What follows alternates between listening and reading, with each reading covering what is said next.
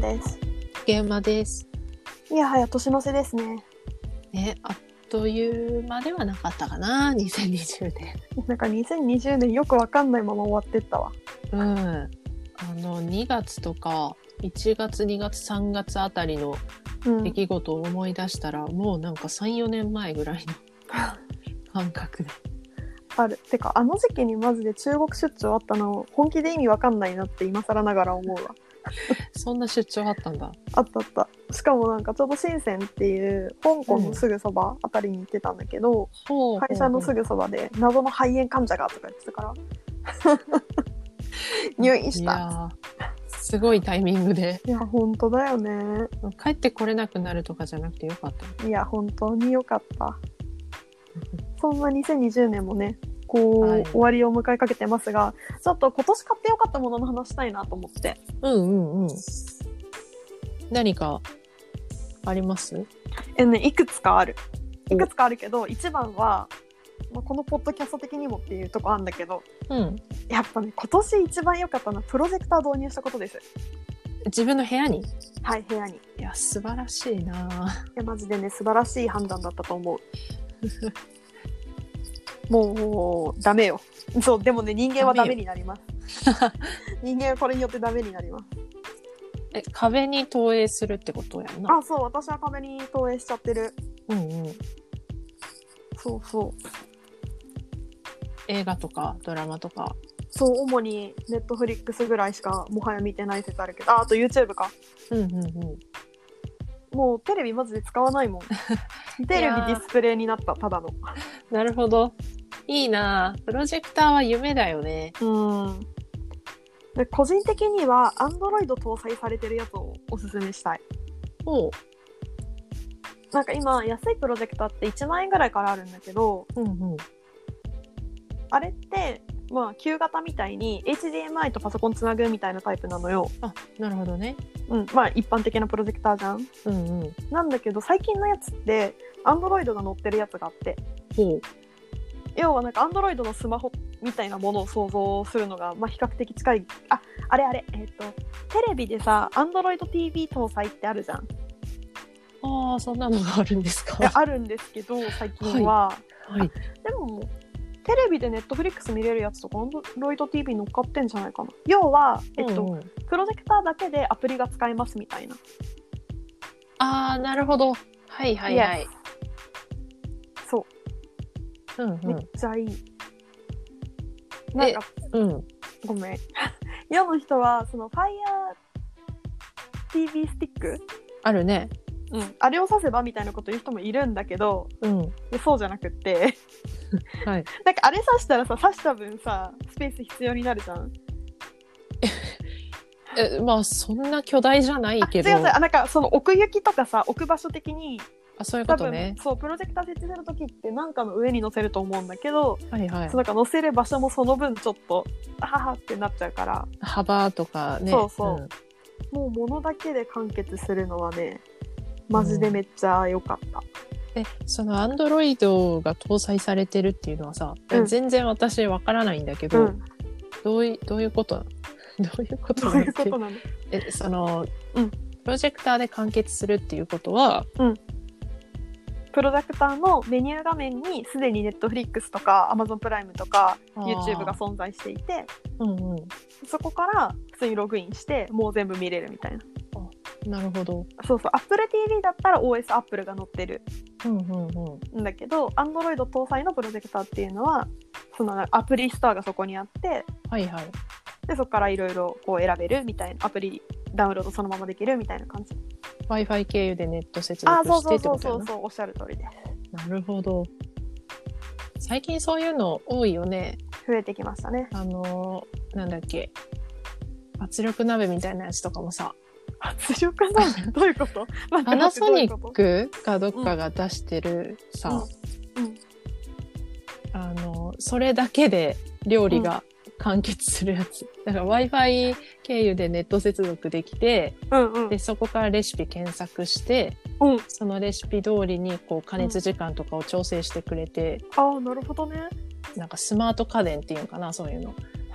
ていうのが増えてるなと思って、へええちょっとそれは知らんかったそれは知らんかったけど分からん料理が苦手な人にとってそれってなんかいいソリューションになってるんだろうかって思ってしまったいや苦手な人は買わないと思う好きな人が買うと思うなえでも私割と料理好きだけどうんうんなんか今の良さがあんま分からんかった、あ多分なんかタねそイマのーじゃダメみたいなその料理分手間が省けるんじゃないあだから加熱時間だけが調整されるわけじゃないよでもさ味付けとかって結局自分でするやんまあそれはすると思いますけど いやあのちょっと私がね魅力を今あのごめんごめんううろ覚えで喋ってるからあんまり伝わってないんだけどこれ結構名前聞いたら知ってると思うぐらいいや有名なやつよくないでねこれすごいなんか突然詰め出すのよくないねあれもしかしてホットクックのこと言ってるホットクックもあるけどホットクックじゃないんだなんだっけないでやホットクッックもありますよねクありますねホットクックいいってよく聞きますねあれはシャープかなあれはシャープですねあパナソニッククッキングってあるわちょちゃんと見よう 竹山さんを責めるのではないでも有名なのはホットクックの方かホットクックよく聞くねうんあったよ電気圧力鍋あったよ時短鍋あ圧力鍋だなあ本当だ難しい火加減の調節もお任せみたいなそうそう意味しているのかな、その長時間見とかないといけないものとかうんうん何品か作る時にはいとか、はそういう時こういうのが役に立つんだろうなって思うから料理しない人っていうよりは、うんする人が使うんだろうなっていう想像なんだよね理解し私たの中では。い理解したあのヘルシオのさうん、あのめっちゃメニュー50個ぐらい入ってるやつあるじゃんああうんうんうん。オーブンでオーブンレンジみたあいなるね、うん。あれの圧力鍋版だあそうだねそういうイメ理ー解ジ。したうん理解した、いい確かにまだ持ってないけ ど、でもこういうこれだけで完結するやつ増えてますよね。増えてますねうんまあね楽するために稼いでいると言っても過言ではないですからねうんうん、積極的に人類は楽をしていくべきだと思い ますそうそれは本当にそはいう。ちょっとね今度別回でプロジェクターの選び方みたいなのは話したい、おお、それは参考になる。うんこれから検討してる人にもね。そうそう話したいですねいや、いい買い物ですね。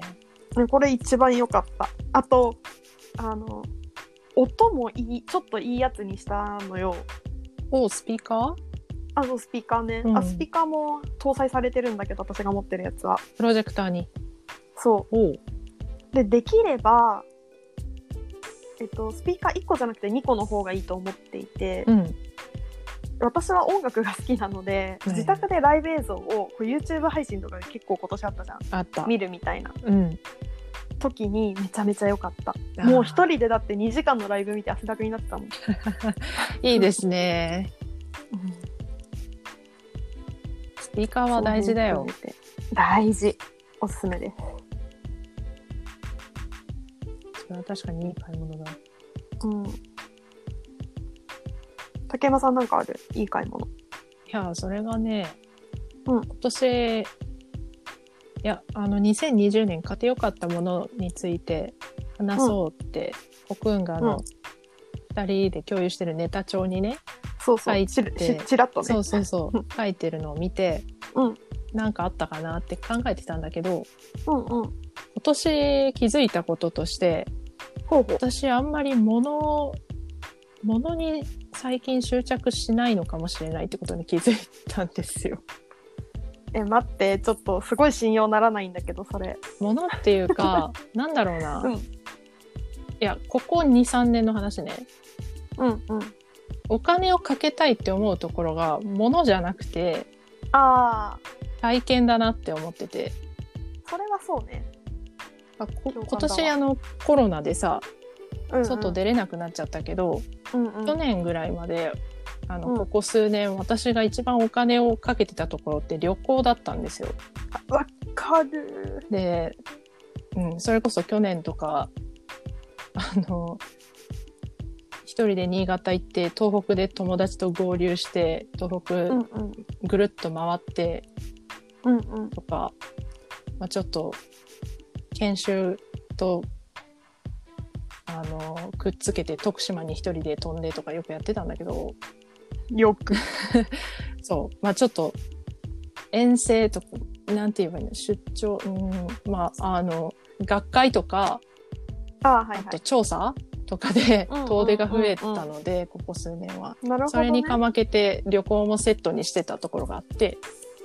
素晴らしいでなんか羨ましいそういうのを繰り返してたらうんち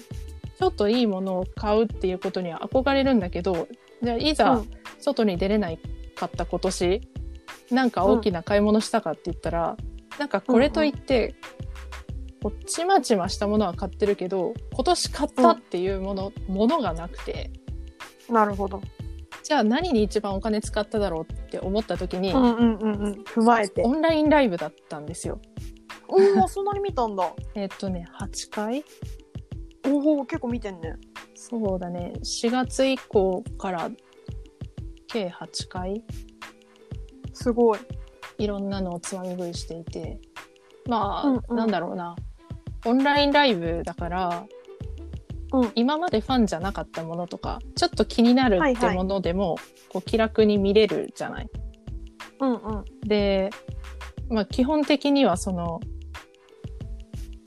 チケット戦争もないし ないないので、あの、本当に、うん、ちょっと気になるな、覗いてみようかなっていうものに気軽に足を運べ、家、家にいるけど 足を運べたっていうのが楽しくて、で、まあ、ライブもね、好きなのは好きなので、うんうんうんっていうのがあったなって今思って。それはなね、るほ今ど年買ってよかった もの、買ってよかったものかどうか、表現が合ってるかわからんけど、まあ確かにオンラインライブかな。舞台を含めいろいろって感じあ、そうだね。えっと、8回中7回はうん普通にあの、うんアーティストのライ音ブ楽で系、うんうんへで、1回は朗読劇だったんですよ。えかっこいい、うん、オペラ座の怪人の朗読劇で、お好きでした、は、い、あの、もうかれこれ何年でしょうか。もう覚えてませんね。15年以上、オペラ座の怪人に土地狂っておりまして。 で、こう、そう、その、ちょっとその話になってしまうんですけど、うん朗読劇、ね、声優さんたちによる朗読劇だったんですよ。うんうんで、本職じゃんあいいなって思って聞いたんだけど、うんうんちょっと感動しちゃったのがあの、うんミュージカルの「オペラ座の怪人」とか映画化してる「オペラ座の怪人」っていうのが、多分一番有名な「オペラ座の怪人」のストーリーで、うんうんあの知ってる方が想像するのもそこだと思うんですけど、うんそれってミュージカル版のお話なんですよ。あそうなんだで「オペラ座の怪人」っていうのはガストン・ルルーっていう小説家が書いたあの、うんうん原作ミステリー小説があってうんうんでその原作も私は読んでるんだけどうんうんあの確かに原作に出てくるシーンはシーンが 踏襲されてるんだけどミュージカルって。でうんうもんだいぶね、その違うの。でまああの個人的にはよくあの長ったらしい内容をあのミュージカルにギュッてしたなって感じなんだけ ど、よくその、うんうんあの平坦な原作の中から山場と 盛り上がる部分っていうか抽出してこれたなっていう印象なんだけど、まあでも原作には原作の面白さがあって、うんうんで今回のその朗読劇今年やった朗読劇っていうのは原作沿いだったんですよ。あ原作沿いなんだえそれさ「オペラ座の怪人」と「子爵とクリスティーヌ」が出るやつそうだねあの演者さんはその3人ではあで他の、あのキャラクターもいるんだけどその人たちはキャストが出てくるんじゃなくてその3人がなんだろうあのうんなるほど演じるのそねうそうそううそうメインの役どころはその三役だけど、まあ、声優さんだからねそりゃその辺も網羅できるよね。だったんですよ。えー、すいやちごょいっ。とその原作のもお話がメディア化されるってうんなかなか機会がないから、すっごいちょっとテンション上がっちゃってそうなんだ。うんうん。あの原作にしか出てこないキャラクターもいるのであそねの人物がにちゃんと言及されてるって思ったりうんうん。そうあのーミュージカルだとどどうしてもラブストーリーが前面に押し出されるんですけど、そもそはいはい。もさっきもちらっと言ったけどガストン・ルルはミステリー小説を書く人なのでうんうん。原作の方の「オペラ座の怪人」はどちらかというとミステリーサスペンスがあの主流っていうか主軸なんですよね。うんそこがね、うん、朗読劇やっぱりミュージカルしか知らない人には新鮮なお話だっただろうし原作知ってる身としては、あこれは貴重な公演だなと思ってなるほど。大変良かった。へえ。ちょっと気になるわこれ。なんかキャスト違いで三公演ぐらいある、あそうですそうです1日目と2日目でもキャストが違ったしあ違うその違う1日の中で昼公演夜公演ではそのメインのキャストがローテーションで変わってだった気がすなんるか一日目ローテで二日目はややメンバーチェンジしあている。そうだったんだうん。なんか今検索したらね、アニテレ見放題会員は1月31日まで見れるらしい。じゃあちょっと見れる環境の人はうん。ぜひまずアニテレの見放題って初めて聞いた。アニテレっていうぐらいだからアニメがいっぱいあるんだろおうそらくねなるほど。それもね本当はあのオンラインではなくてホールでの公演だったんですよ。それがあのコロナ禍でオンライン配信のみに変更されて、